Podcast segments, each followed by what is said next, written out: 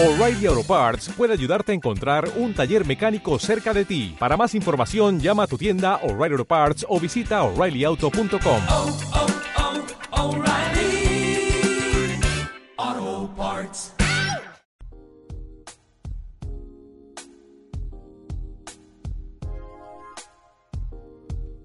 Banco Sabadell te ofrece el café de las 10.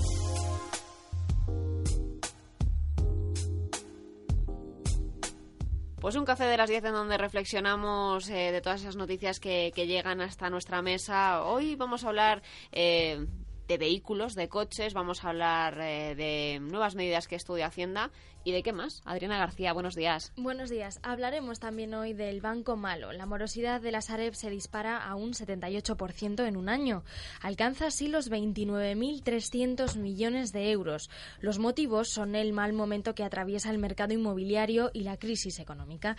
Entre diciembre de 2012 y febrero de 2013, la gestora adquirió un 41% de créditos morosos. De ese 41%, un poco más de la mitad, estaban calificados con riesgo de insolvencia alta. Con las operaciones de compra y venta de la Sareb, la cartera crediticia ha bajado 2.000 millones aproximadamente. Actualmente, el Banco Malo tiene 37.500 millones en cartera, de la que tendrá que valorar los activos individualmente y reconocer su deterioro. En un principio, este reconocimiento no era una previsión para el Banco Malo, pero el Gobierno otorgó esta capacidad al Banco de España. Esta valoración se espera como un impacto negativo en los resultados de la sociedad y en sus accionistas. Mientras, Hacienda estudia que las segundas viviendas vacías tributen más. Todas estas medidas pertenecen a los últimos retoques que está preparando el Ministerio de Economía en la próxima reforma fiscal. El Comité de Sabios, presidido por Manuel Lagares, aconsejó aumentar el gravamen sobre la primera vivienda o subir el impuesto sobre bienes e inmuebles. De estas recomendaciones, el Gobierno ha asegurado que no aprobarán ningún impuesto adicional, pero sí que estudiarán la fiscalidad patrimonial, por ejemplo, lo que incluye pues la segunda vivienda. En nuestra entrevista hablaremos de motor, ya que hoy comienza en IFEMA el Salón del Automóvil de Madrid. El director del Salón del Automóvil de Madrid, Alberto Díaz, nos contará todos los detalles de este evento en el que cada dos años se dan cita todos los nombres del mundo del motor y que durará hasta el domingo de esta semana bueno, hablaremos de esa feria del motor eh, y yo sé que um, huye de los carriles bici y de los eh, carriles eh, de bus, sobre todo por, después de que algunos políticos pues se hayan visto implicados en determinadas trifulcas con los agentes de seguridad y, por eso llega un poco justo. Enrique Calvet, miembro del Comité Económico y Social Europeo, buenos días. Buenos días, sí, llega un poco justo, pero no, no por culpa, sin duda, de, de la Policía Municipal, al contrario, aunque tengo excelentes relaciones.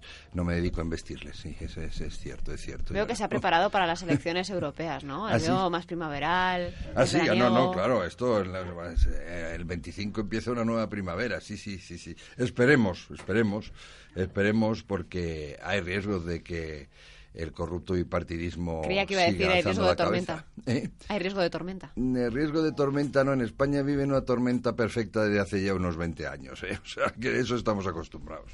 Comentábamos justo antes de, de arrancar la, la, tertulia con nuestro otro contertulio, con Sebastián Reina, secretario general de la Unión de Profesionales y Trabajadores Autónomos UPTA. Buenos días. Hola, buenos días, Ana. Ese debate de ayer. Esa pajarita que nos gustó. de aquí del líder de Don Enrique, ¿no? De, de Sosa, sí, sí, ¿no? Sí. No, a mí me gustó. Yo, en, vamos, lo que, vamos a no. decir el primero de la lista. ¿eh?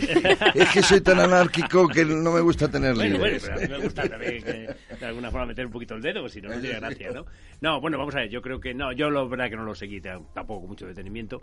Fui viendo alguna. Además, con este modelo de los 59 segundos y tal, claro, como todo tiene que estar tan medido. Sí, tal, tal, tal. Pues, pues la verdad que pierde un poco de gracia, ¿no? El, el debate. También, por otra parte, razonable, porque es la única manera de que cada uno pueda decir lo que quiera, pues eso es imposible hablar, ¿no? Eh, bueno, yo creo que en principio, mm, como siempre ocurre en estos casos, pues habló poco de los temas europeos, pero bueno, yo creo que eso es una forma de hablar, porque realmente los temas europeos son todos, ¿no? Son los temas locales, los municipales, los estatales, todos los autonómicos, España, todos. ¿no? Claro, todos los temas de Europa afectan a España, pero también todos los temas de España son cada vez más europeos. ¿eh? Es decir, no se puede discutir el tema del papel de, o del, del, asunto Cataluña sin discutirlo en el ámbito europeo y el modelo de la Unión Europea. O sea, quiero decir que en ese sentido no me parece que sea lo típico, ¿no? Lo de decir simplemente que no se habló mucho de Europa. No, yo lo que creo es que mm, ocurre siempre lo mismo, es decir, los grupos mayoritarios, pues de alguna forma están en, la, mm, en el conflicto entre ellos, eh, diríamos, eh, intentando hacer el marketing curativo, ¿no? Que es decir, aquellos, afec- aquellos aspectos que en la campaña no van bien, pues me voy a centrar en decir las cosas que según mis eh, gurús eh, tengo que decir esta semana, ¿no? Yo creo que mm, yo en general no me gusta valorar las declaraciones hechas en campaña, porque aunque casi siempre estamos en campaña, en campaña estamos más. Es decir, que evidentemente ya todo está mucho más medido, ¿no? Entonces todo tiene una razón de ser, ¿no? Entonces yo creo que son poco valorables. Y bueno, ya que está aquí Enrique, pues lo tengo que reconocer, que a mí las declaraciones en general de Sosa de, de UPD me gustaron porque trataron temas eh, europeos por una parte, pero sobre todo, mm, vamos a decir así, mm, ideológicos en el sentido global del término, ¿no? Como por ejemplo, pues eh, me gustó mucho el planteamiento que hizo de, de la cobertura familiar, ¿no? O en última instancia de la- del acceso a la electricidad y al agua, por ejemplo, que son temas, Sí, eso lo- ¿eh? temas importantes que están ahí, que son temas de debate, el tema de los desahucios, en fin, te- temas concretos de defensa, digamos, de los intereses finales de las familias y de las personas que sin duda, bueno, pues yo creo que tenían bastante valor y otras intervenciones también, por supuesto, ¿no? Que hubo, ¿no? Hombre, yo, claro, evidentemente, primero, para ser honrado con todos los con todos los oyentes, eh, eh, soy eh, mi análisis es de parte, puesto que pertenezco a UPyD y además, de alguna manera, les pido el voto para UPyD y de alguna manera para mí, pues si, si hay alguna posibilidad.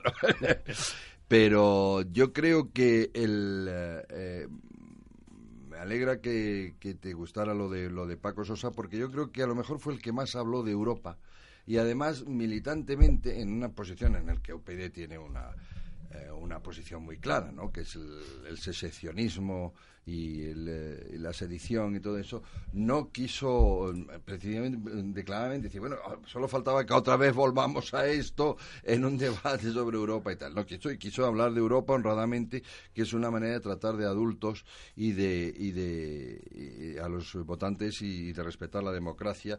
Y en efecto, yo creo que ahí, bueno, lo que pasa es que esas, esas, esas eh, propuestas la- las llevo yo también. Está, está, bueno, pues él habló desde la repoblación forestal y la inversión como, Claro, pero de- medioambientales. como ejemplo de lo que él cree que puede terminar, lo que creemos que puede terminar creando muchos puestos de trabajo a la vez de respetar el cambio climático y tal, que es la famosa economía verde. Después hay que ir poniéndola en práctica, pero donde ya hay fondo europeo, hasta la familia en efecto, hasta ir al- a, la, a la- la estructura, a las raíces de los problemas. En efecto, eh, hay el, el- el paro y desempleo ahora mismo y no hay que olvidar el envejecimiento y el invierno demográfico en que está toda Europa. España de los que más, pero Alemania, por ejemplo, y que eso necesita desde una buena política de inmigración, porque a corto plazo necesitamos personas, hasta evidentemente la familia, la natalidad, la protección, y después evidentemente hay que arremeter contra la desigualdad, cosas tan nadie se puede, nadie con niños o ningún niño se puede quedar sin luz en su casa porque deba el recibo. Habrá manera de recuperarlo, como ya existen en,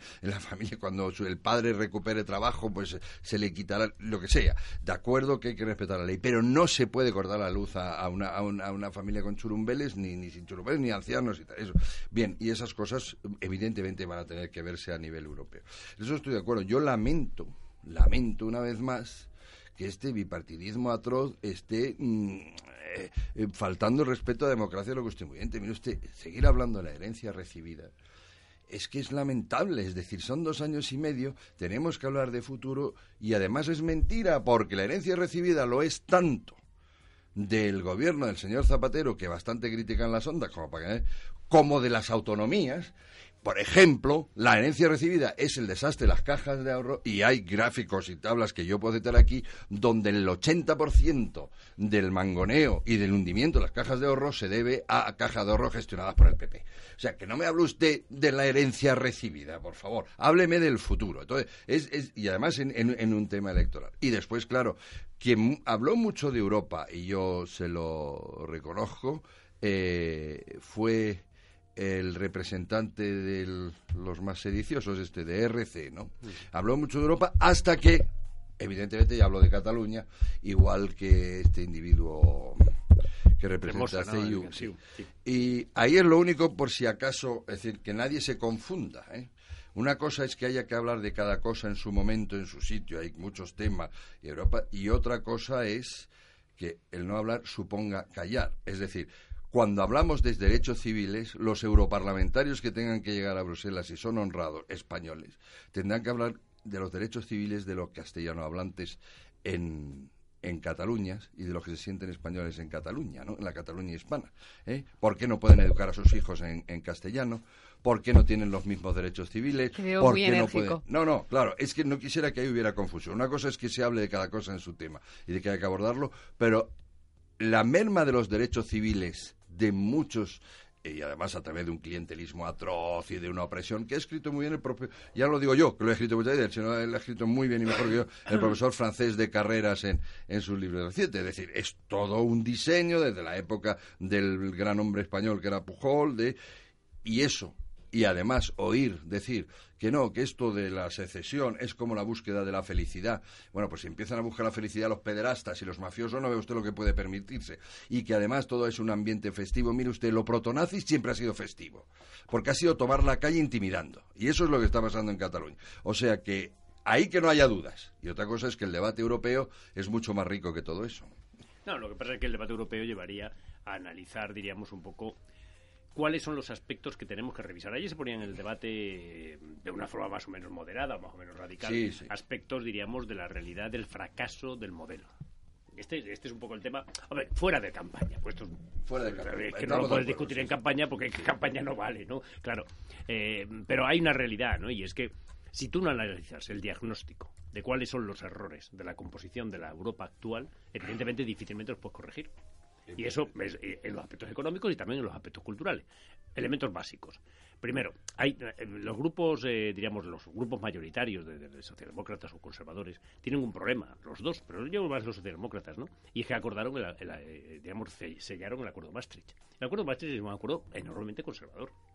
Yo diría, en términos políticos e ideológicos, de derechas. Sí, sobre todo claramente, claramente de Sobre todo derechas. Sobre todo en el ámbito económico, por supuesto, ¿no? decir, absolutamente. claramente. Entonces, ¿qué ocurre? Pues que hay un problema europeo en general que Martin Schulz, que es un hombre yo creo que bastante potente, lo ha dicho y lo ha reconocido. Es decir, la socialdemocracia europea tiene un serio problema porque está enganchada a un acuerdo de Maastricht que no responde a los criterios ideológicos que en su momento, de alguna forma, la socialdemocracia europea tendría que haber defendido para, para hacer otro, otro tipo de Europa, ¿no? Y por lo tanto, de alguna forma, de ahí viene pues el déficit de los modelos sociales, etcétera, eh, que existen en Europa y eh, sea una Europa más de mercaderes, como decía William Mayer ayer, que, de, que, de, que una Europa social. Porque, evidentemente, es que está en Maastricht, es que está, de alguna forma, ¿no? Aunque se pueda justificar en términos históricos que nuestros políticos aceptaran Maastricht y, y- porque había que estar en Europa con todas las consecuencias, ¿no? Como mal menor. Entonces, ese es un problema. Segundo, el económico. Algo se dijo ayer. Vamos a ver, hay un tema que hay que plantear seriamente. Es decir, Europa no tiene más remedio que, refe- que revisar su endeudamiento financiero.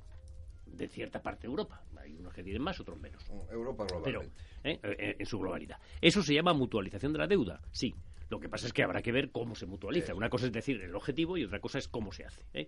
Ahora, ayer se plantearon temas sobre la mesa como eh, eh, casos concretos de reestructuración de deuda que ha habido incluso de Alemania en otros momentos históricos y, por lo tanto, no querer debatir eso es absurdo. Es decir, tener una losa en, en el sur de Europa, en este momento como tenemos, que están pagando, pues eso, los, los niños griegos y los niños portugueses, más que nosotros todavía, o, o- o- o podemos pagar los niños españoles, pues sinceramente no, no es lógico, no responde a- al origen de Europa, que, tiene- que es una carta de ciudadanía básica.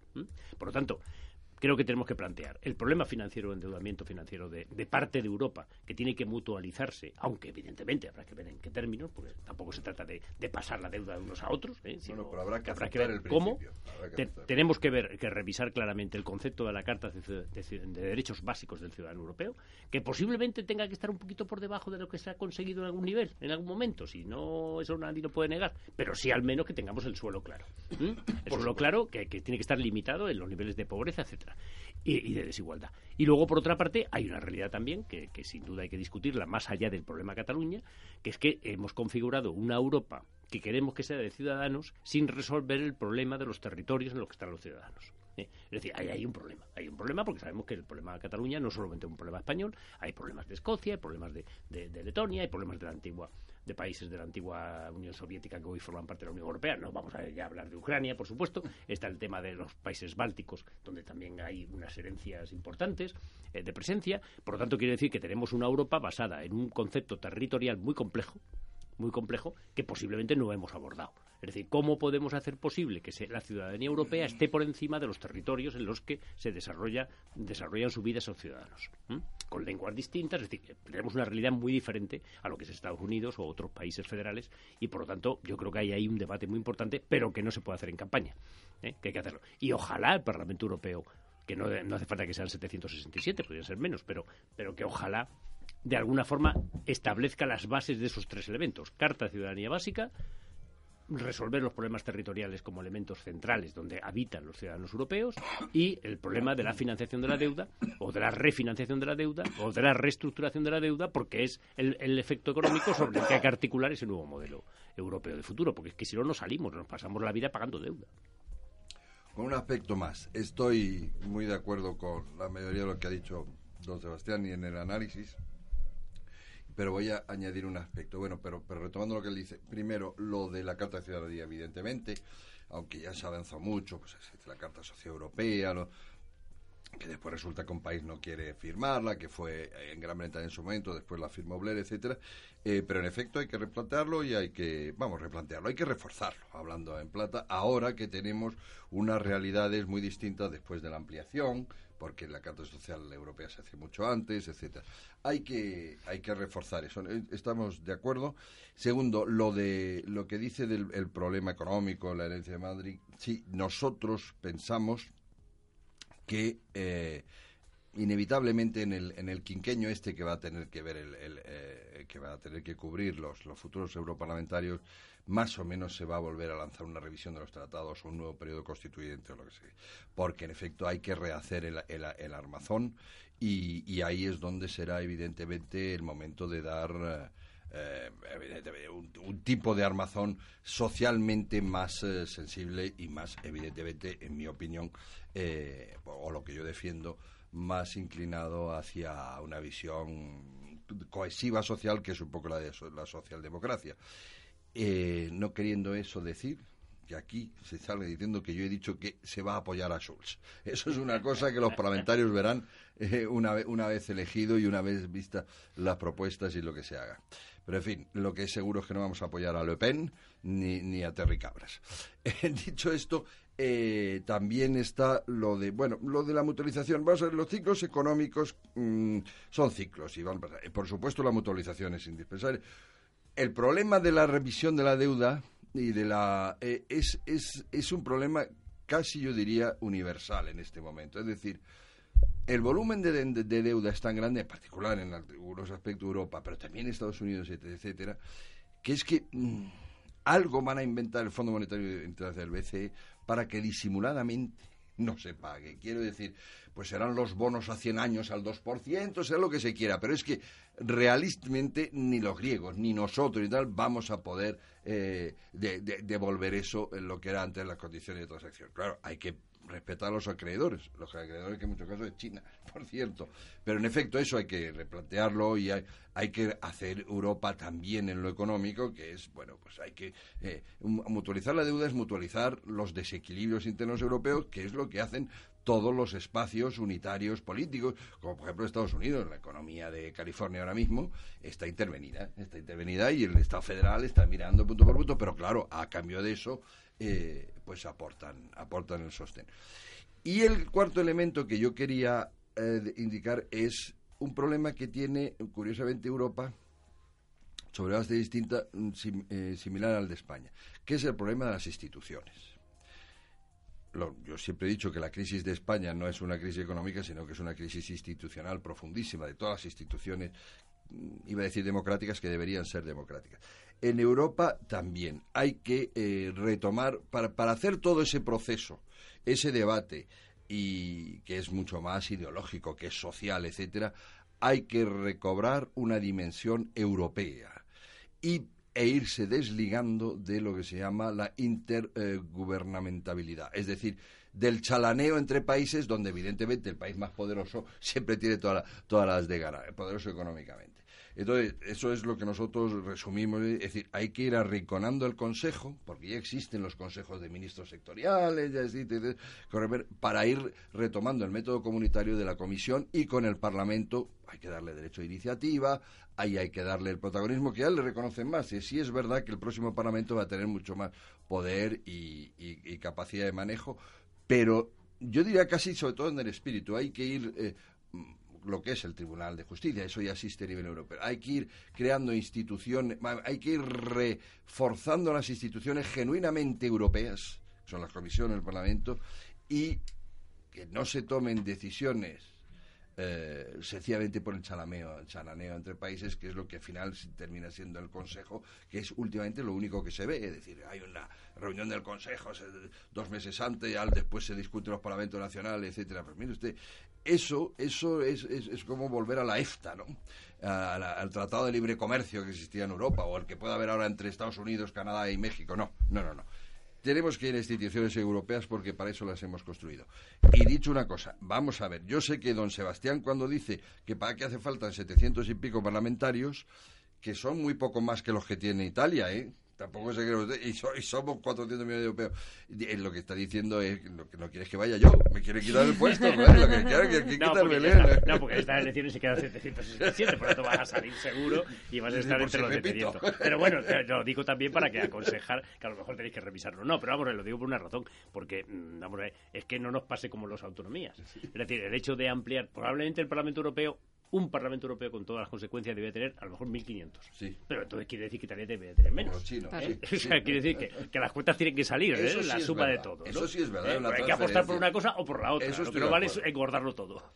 Yo creo que lo que quiere es irse de, de apoyo, de apoyo y asesor. ¿Ah, no en, qué lujo sería eso. en cualquier caso, también me gustaría, aparte de hablar de esas elecciones que parece que acaparan toda la atención las últimas semanas y, también tenemos esa, esa resaca un poco de, de, partidos y, a ver si conseguimos también que la gente vaya a, votar. después de, la resaca del partido de, este fin de semana. Me gustaría preguntarles por el dato de la Sareb, porque nos llamaba mucho la atención y eh, con el tema también de, los ex consejeros o ex eh, eh, gestores ¿no? de antiguas cajas que empiezan a pasar un poco por eh, juzgados para eh, depurar un poco de alguna forma responsabilidades. Hoy tenemos esa morosidad del Banco Malo que se eleva un 78% en, en menos de un año y esa Sareb que parece que tendrá que provisionar el deterioro de sus activos. Estamos diciendo que se aguanta un poco. Sí, el mal llamado Banco Malo que al final no sé si es tan mal llamado.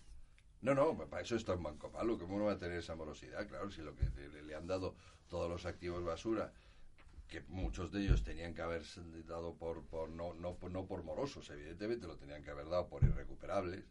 Claro, esta especie, un suelo, hay un pedregal que algún día iba a ser la ciudad de la ciencia en Soria que, y valorado a tantos millones. Eso, eso no vale nada, es que vale cero. Bueno, pues, pero vamos, esto es un montaje para intentar, bueno, pues de, controlar el déficit hasta, hasta evitar traumas mayores, pero vamos, yo no le reprocharía a Sareb. Hombre, puede que no, no estoy en el secreto de los dioses, sé que han cambiado de gestores, algo pasará, se podrá gestionar mejor, pero claro, no me voy a llevar ninguna sorpresa si sé que la Sareb evidentemente no va a tener beneficios, eso es clarísimo.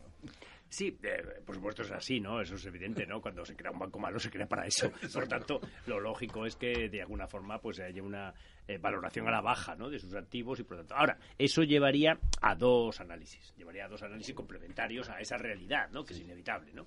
Llevaría a dos análisis que yo creo que habría que hacer. Primero, que de alguna forma, de alguna forma, esto mm, coloca en su sitio ciertos optimismos.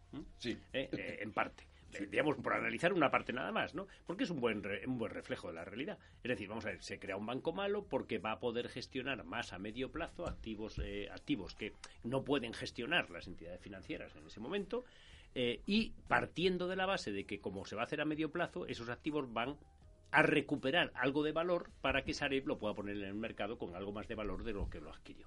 ¿Eh? pura teoría. Bueno, pues esto lo que está demostrando es que no. Es decir, que ese optimismo, ese optimismo no existe. Es decir, este es un buen reflejo, es un buen termómetro de la realidad de la economía. Es decir, aquello que estaba en insolvencia, porque claro, ten en cuenta que esto no estamos hablando solamente de casas, ni de casas malas, de segunda vivienda, ni de, terrenos, pero también estamos hablando de líneas de crédito de las empresas, por ejemplo. Estamos hablando, es decir, de toda aquella cartera de créditos en general, ¿no? Que tenían las entidades financieras con escasa garantía o con una garantía tocada, diríamos, ¿no?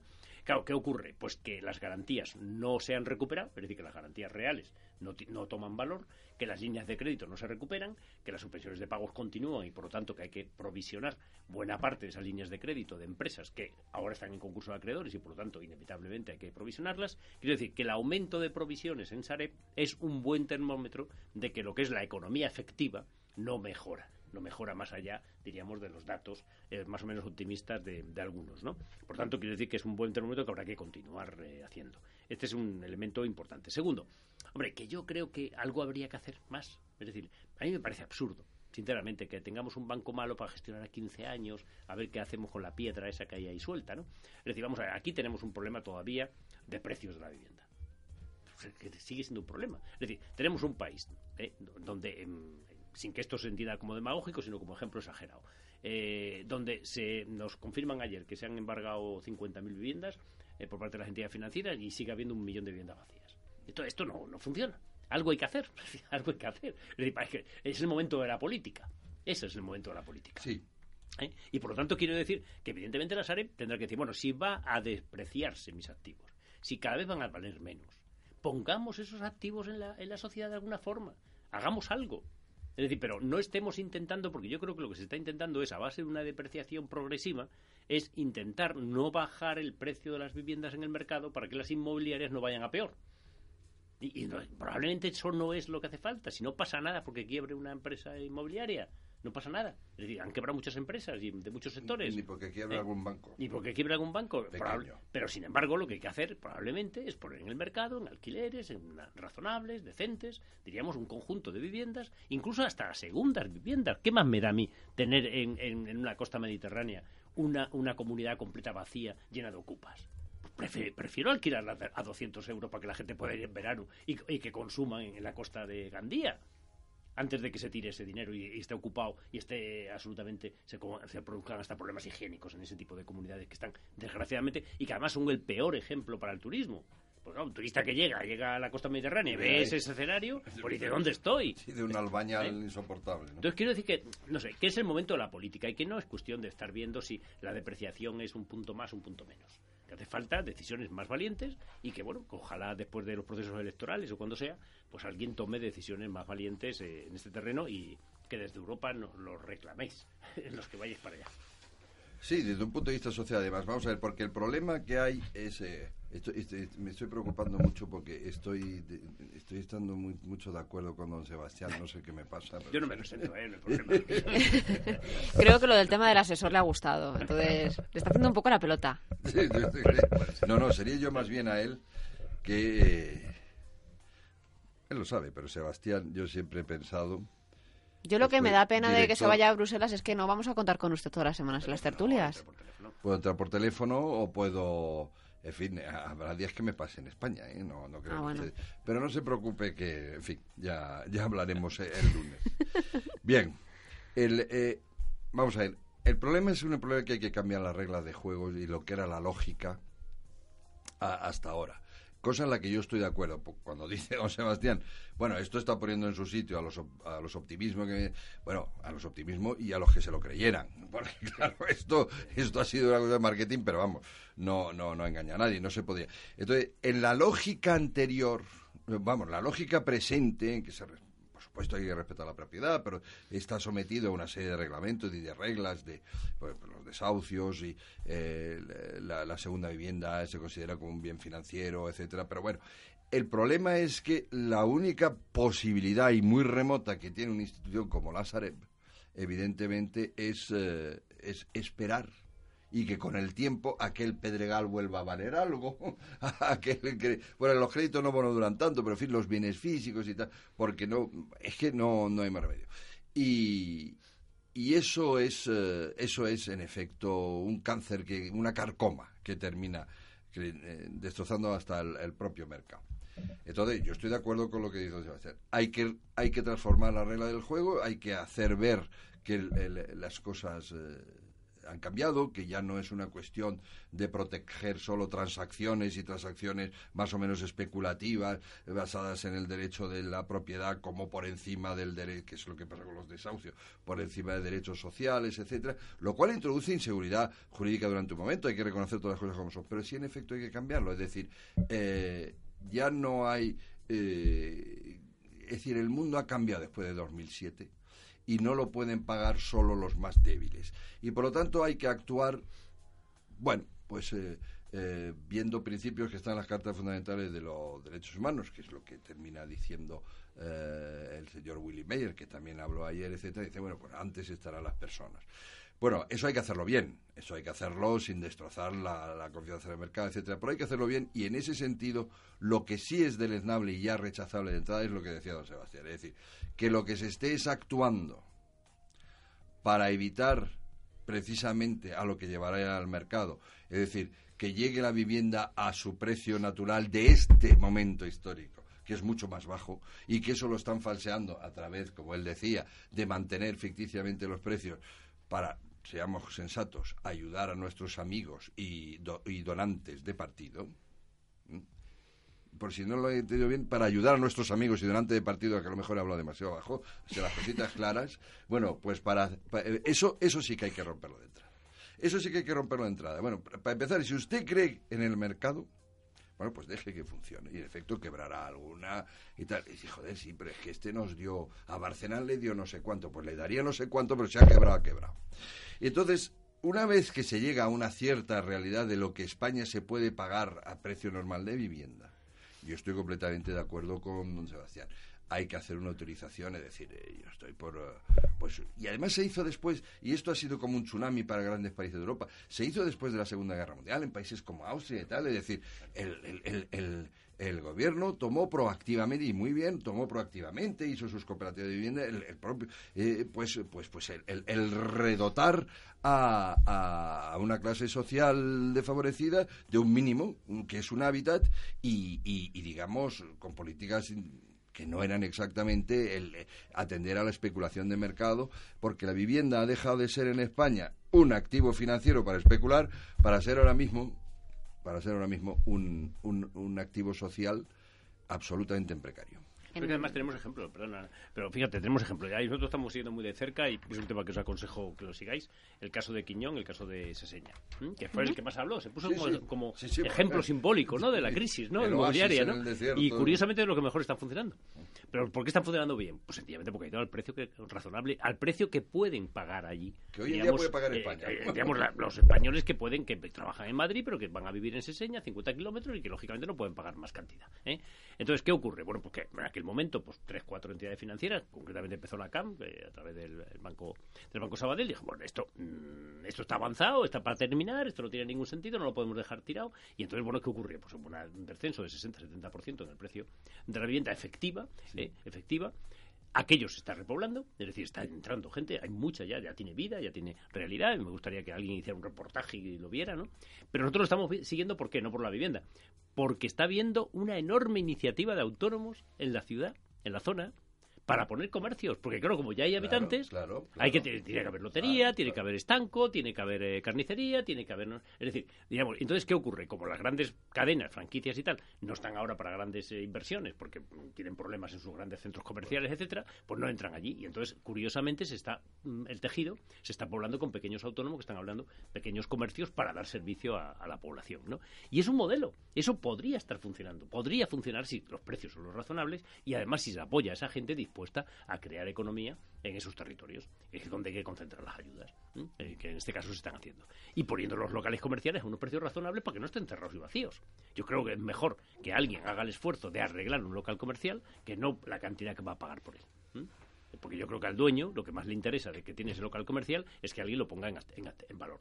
Porque si no le saca mucho dinero al principio, solo se acabará saliendo después. Bueno, que se mueva la economía. Y la forma de que se mueva la economía es que los precios respondan a la realidad de la economía. Porque en el momento que los precios no responden a la realidad de la economía, pues evidentemente no funciona. Ahora, eso estamos hablando de uno de los aspectos del Sareb, que es la vivienda. Es que no sé si me, me está haciendo... Usted no sabe, lo, lo- lo- vamos, sí, a lo mejor los de Internet lo sabrán, ¿no? Lo, lo- lo guapísima que está hoy nuestra teniente general. ¿eh? Pero entonces me está haciendo signos cabalísticos que como está aquí eh, don Sebastián, entiendo que no son propuestas así eh, íntimas. pero- o no sé si es indicaba, indicaba el tema de la, de la entrevista al productor. Para que esperara un poco para que le diera tiempo a usted a contestar. Yo es que me emociono. En cuanto que Doña Ana hace me emociono, claro, y malinterpreto sus gestos. Bueno, el, entonces no quiero decir que este la vivienda tiene ese aspecto social que es sangrante y, y- y estamos de acuerdo. La Sareb tiene otras cosas, es decir, también se hicieron otras cosas dentro del mundo de la construcción. Citaba antes el ejemplo de la, de la inacabada eh, Ciudad de las Ciencias en Soria, producto del bipartidismo maravilloso, porque el de la Diputación es eh, del PP, la- el del alcalde es eh, del PSOE, y ahí todo el mundo ha gozado felizmente mientras se cobraban comisiones y se construía no sé qué, y está medio construido, y aquello no hay na- nada, no se le puede sacar nada, nada, porque es una obra faraónica que se hace a cambio de que a Soria no llega el tren ni, ni- y es una de las pocas provincias de España que no, no tienen enlace con autovía y eso es lo que nosotros, y ahora enlazo con Europa, reclamamos que haya una inspección europea de, los, de la utilización de los fondos, una inspección y, un, y una mm, valoración. Es decir, y lo mismo pasa con los fondos para, para las enseñanzas, y, eh, los el fondo social para, para parados, etcétera, para que no se terminen dando cursos de micología. Que vaya usted. Bueno, pues aquí un poquito lo mismo, de micología a fontaneros. Quiero decir, claro, si hay micólogos que. Y, y pues ahí lo mismo, es decir, eh, mm, se da dinero del fondo regional para evidentemente impulsar esa región, pero no toda utilización vale, ¿no? Y hay prioridades. Por eso queremos que haya una evaluación de la utilización, y, y- y- pero desde Europa. Porque si con lo de la subsidiariedad, mire usted, cuando uno está cerquita del, del melón, le gusta catarlo y tal.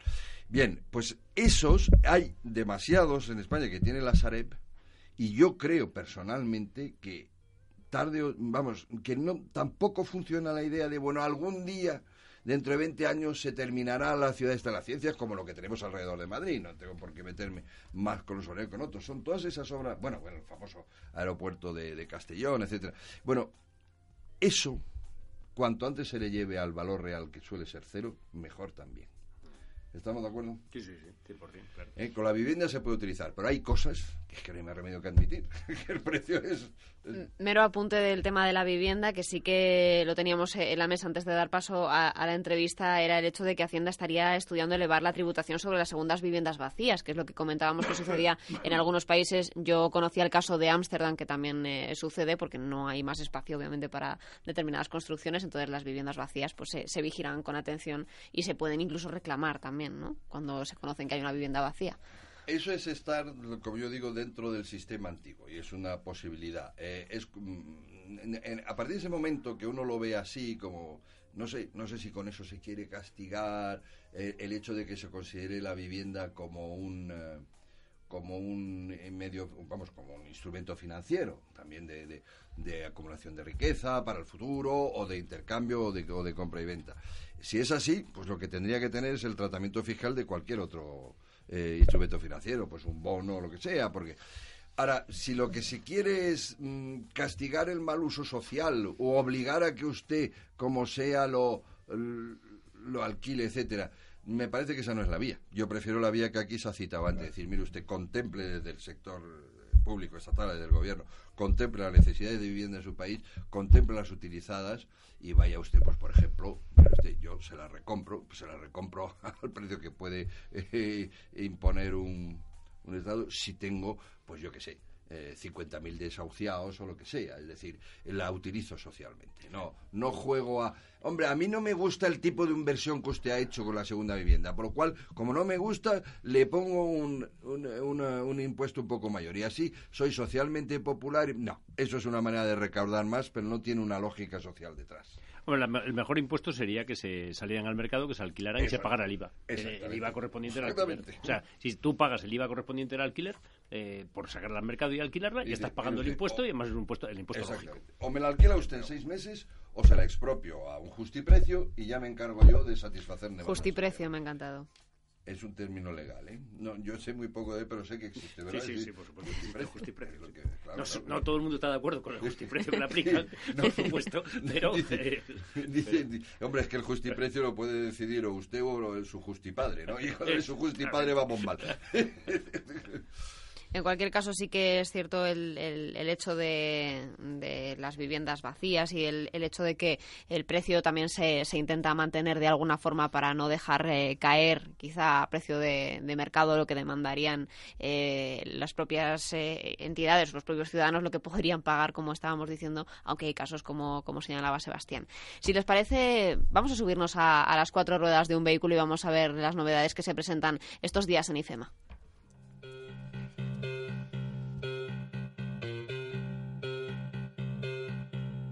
La entrevista.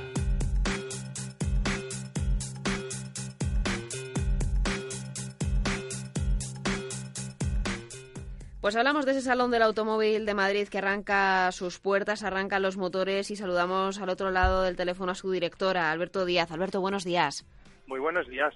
Un salón del automóvil que cuenta este año con un gran despliegue de algunas eh, de las principales marcas europeas. Hablamos de 24 marcas eh, en concreto que estarán presentes y además muchas actividades también para entretener a, los asistentes y hacerles más llevadero esa compra de vehículos y esas matriculaciones, ¿no? Porque se puede hacer cualquier tipo de trámite en esta feria. Pues sí, efectivamente. Y el, el salón este año presenta una, una muestra muy comercial. Eh, por primera vez y de una manera bueno pues eh, directa eh, es una gran plataforma comercial un, de, donde se van a poder vender eh, con, vender vehículos usados porque porque el visitante puede venir con su vehículo se, y se le puede tasar su vehículo usado y abordar con ese dinero la compra de un vehículo nuevo con pues con todos los servicios de financiación de seguros eh, de trámites de, de, lo que es la tramitación la, la temas de telemáticos para poder abordar la matriculación y bueno poner de alguna manera ofrecer un servicio integral rápido directo y donde donde prácticamente como nosotros decimos te lo llevas puesto no eh, sumado a una oferta realmente yo creo que podemos aseverar que las eh, como mencionabas las eh, 24 marcas, participantes van a ofrecer unos descuentos y unas ventajas promocionales que, que nunca se habían visto en un salón de automóvil. Animo a todos a venir eh, precisamente por porque pero ya no solo los que estén abordando la compra de un vehículo en el momento actual sino que lo tengan en cuenta a futuro pues para estar en contacto con, con este sector que, que está creciendo, que está ofreciendo mejores productos, más competitivos y el salón pues así lo va lo va a reflejar.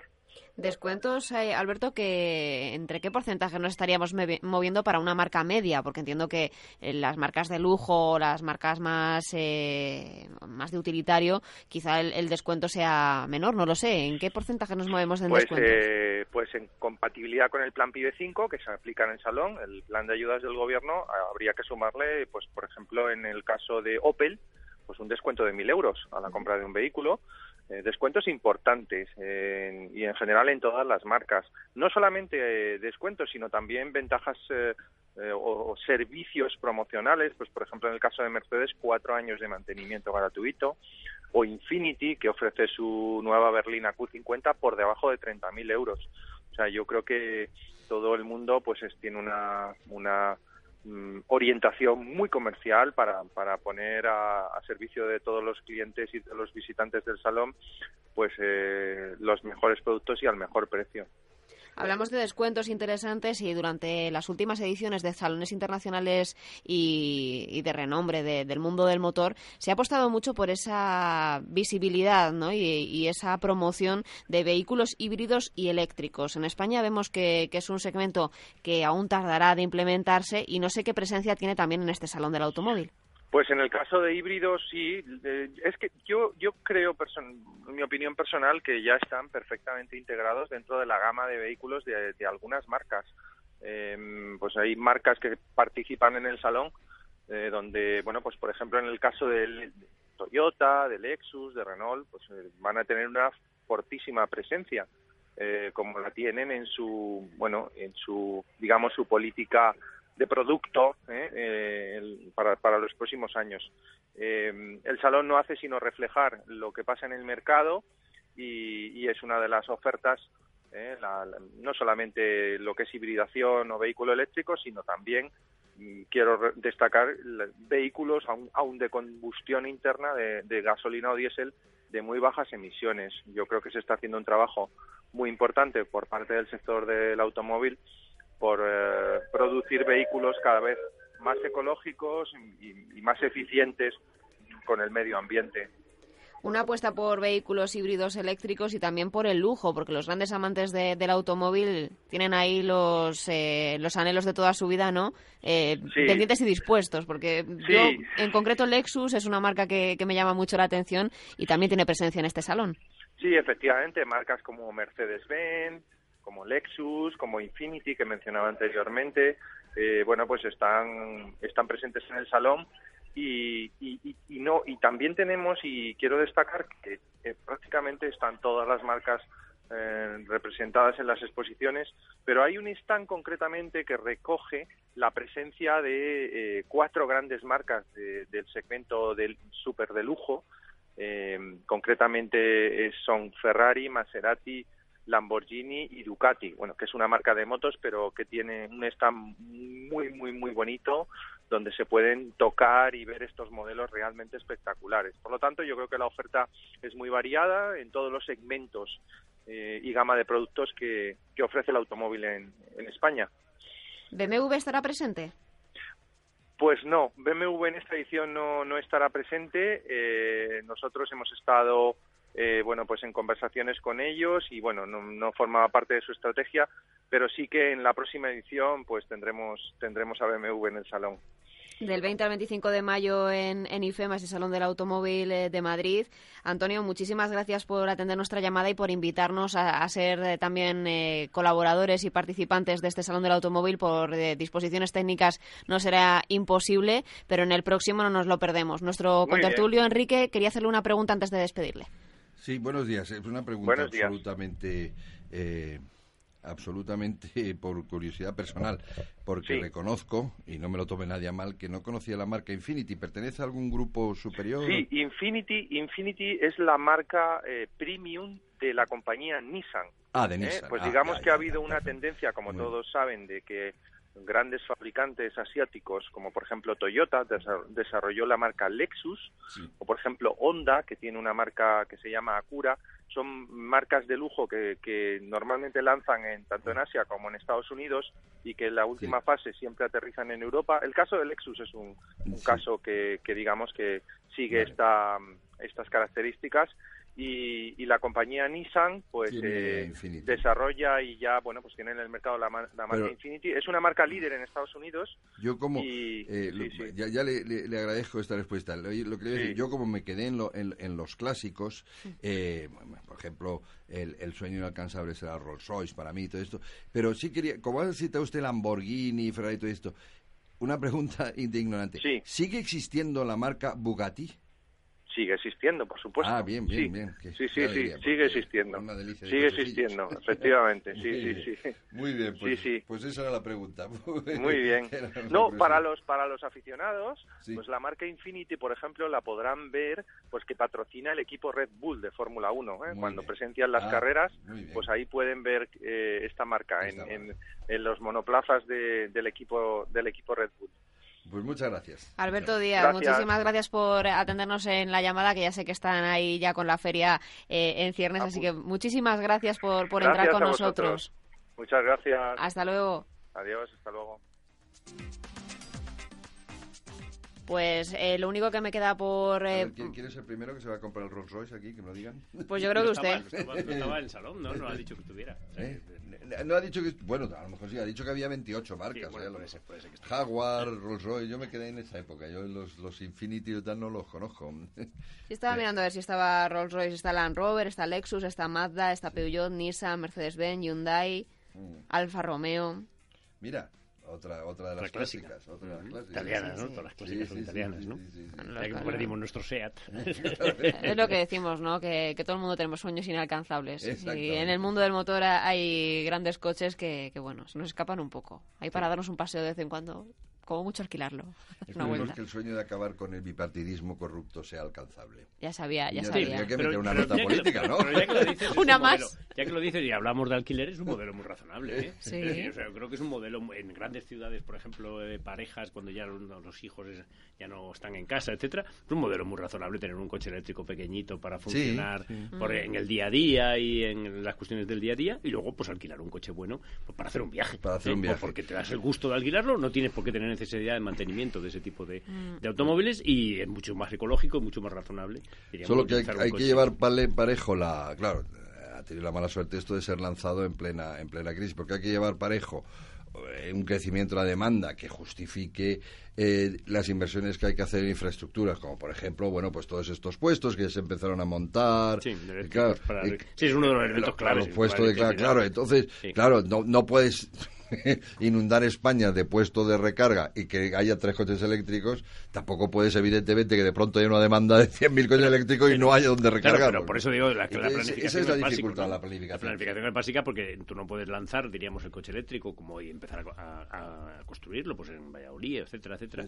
Digamos, tendrás que al mismo tiempo Claro. ponerte de acuerdo con las grandes cadenas de distribución de, gasolina, que son al final de cuentas los puntos de referencia. Sí. Y bueno, pues diría, bueno, pues de cada 10 vamos a poner en una, Una- un, punto, un- un punto y vamos a explicar a la población cómo se hace. Es decir, que no es una cosa hace. complicada, que no hay que meter allí los dedos para, para no. cargar el motor, sino que simplemente es como una gasolinera cualquiera que llegas y, y te recargan tu, tu batería, ¿no? Ahora esto que se contó de que tienes que estar toda la noche con la recarga de la batería, en fin, son eh, cosas que o se explican bien y se planifican adecuadamente o si no echan para atrás el mercado, ¿no? Es decir, yo recuerdo cuando se empezó con el coche eléctrico se decía eso, ¿no? Es que no, no se puede porque hace falta recargas de batería durante 24 horas. Y, Claro, nadie se atreve a comprar un coche eléctrico, no sabe qué va a hacer con el coche durante 24 horas, dónde lo lleva, ¿no? No, y explicar bien lo que tú acabas de decir, es decir, que no, eh, no- no- es, es un producto diferente y complementario, más ecológico y puede ser mucho más útil a ciudades, pero no es eh, no es otro coche más, no es en vez de, de- del Megan compro Claro. tal y cual. Es decir, en efecto, no es un coche para hacer un rally ni para irse de Madrid No, a Estocolmo. cosas ¿eh? necesarias, sobre todo en hay que explicarlo bien, ¿no? Porque la gente se Claro, puede. Que se sepa que tal, y luego está la opción del alquiler, pues para un momento dado. Ah, no, cuando claro, tienes otra otra necesidad, otra opción, que creo que se va a acabar imponiendo, ¿no? Incluso el alquiler por horas, que ya veo en Madrid que hay mucha oferta en este momento de, de alquiler de coches por horas, ¿no? Incluso para la ciudad. Sí, sí, Bueno, sí, me- por me- fines de me- semana. Me comentaban que en ciudades rusas, y no sé si en Moscú, eh, todo coche es un taxi, es decir, que hay alguno oficial y tal, que es generalmente para los guiris, pero que después cualquiera se para y dice, ¿dónde quieres ir? Bueno, pues vale tanto, ¿no? Bueno, Sí, no, para que eso, yo como eso me, como a mí como me toca de representar, autónomo, representar a los taxistas, ya no estamos tan de acuerdo, ¿eh? Esto no, yo- yo no tampoco lo estoy. Lo digo apoyarlo. estoy. No, no, Yo no. estoy. No, no, esa, cada actividad económica es la que es y yo Sí. creo que hay dos sectores básicos en los que es necesario mucho control para evitar el fraude, que es que- de, de temas que estamos hablando. Sí, sí. El alquiler de apartamentos o viviendas fuera del control. Sí. Diríamos, eh, haciendo la competencia Sí, sí, a, los alquileres legales, a las casas rurales, en fin, a, a toda la alternativa legal que existe y el alquiler precisamente de vehículos, diríamos, fuera del control, porque eso, eso hace un daño enorme a la economía y una competencia desleal a sectores básicos de, Ah, no, de no, nuestra estructura económica. ¿no? absolutamente. Y además de- degradan la, la- calidad. hombre, la Es calidad, el servicio para el claro, turismo, por ejemplo, servicio, fundamental, ¿no? ¿eh? Para el turismo fundamental, es ejemplo, absolutamente que se esté fundamental. permitiendo. Oye, pero para el ciudadano de a pie. Claro, yo no puedo... En fin, yo quiero No, un, taxi señor que me trate me trate usted y me No, lleve y que sé que no me va a engañar claro, pues, la porque no, no, no está trucado el parking, la posibilidad de reclamar después el Claro. caso que haya un problema. Pero vamos, que se esté permitiendo, por ejemplo, yo me gustaría que Hacienda algún día, cuando habla de la lucha contra el fraude, veamos casos concretos. Que se esté permitiendo que en Internet haya una oferta de 40 o 50 mil viviendas para alquilar, bajo las fórmulas de teóricos intercambios de no sé qué, pero que en el fondo son alquileres puros y duros. Y que incluso se esté ofreciendo como turismo rural alquileres de apartamentos normales y corrientes en pueblos porque están por debajo de 20.000 habitantes. ¿eh? Y eso está pasando. Claro, eso no solamente es un problema económico, desde el punto de vista de recaudación, desde el punto de vista de, de competencia desleal, sino que también es un problema añadido al hecho de que para nuestro turismo. Es decir, o sea, si hay algo que cuidar aquí es la calidad turística, es- eso nos parece fundamental. Pero claro, tú imagínate a alguien que viene de Estocolmo, que piensa que alquilar una casa rural y que se encuentra un apartamento mal construido de los años 60. Sí, sí. ¿eh? en un pueblecito, en una zona donde pasan mil coches y no tiene nada que ver con el turismo rural. Y Esto que puede nadie ocurrir. responde de los y que nadie de responde de, los servicios ni nada, de nada. ¿eh? Porque sencillamente ha pensado que las web de promoción, pues lógicamente tienen filtrados y seleccionadas ese tipo de ofertas, ¿no? Y no, y no es así en, este- en nuestro caso. Totalmente de acuerdo. Bueno, tenemos un fin de semana trepidante. Analizaremos los resultados convenientemente la próxima semana. Por supuesto. Afrontamos esa renta final con energía, así me Te gusta. al fútbol, ¿no? Eso sí. Las dos cosas, Ah, sí. vale. ¿Quieren hacer Porque porra hay- del fútbol? Porque hay, hay un partido este fin de semana. Sí, claro. No me lo creo. Sí, sí. Vamos a reflexionar ¿En serio todos no, viendo... no sabías que había un partido el fin de semana? Vamos Tengo a reflexionar todos dudas. viendo Hay un final. partido fundamental, que es la Ya final sabía. de la Copa de Europa de rugby. Sabía entre yo. el Toulon y los Sarracens. Ese es el que yo voy a ver. Pero quitando eso, ya que habláis de fútbol, yo ya he, he acabado mi temporada. ¿Por qué? Porque el Getafe y el Rayo se mantienen en primera, que es lo que yo quería. Ya lo demás, cosa, cosa de multinacionales y de, de negocio, eso ya no me meto. Pues acabaremos, acabaremos reflexionando sobre todo ello la próxima semana. Muchísimas gracias a los dos por venir al Café de las 10 y seguimos con esa recta final de las elecciones. Muchas gracias.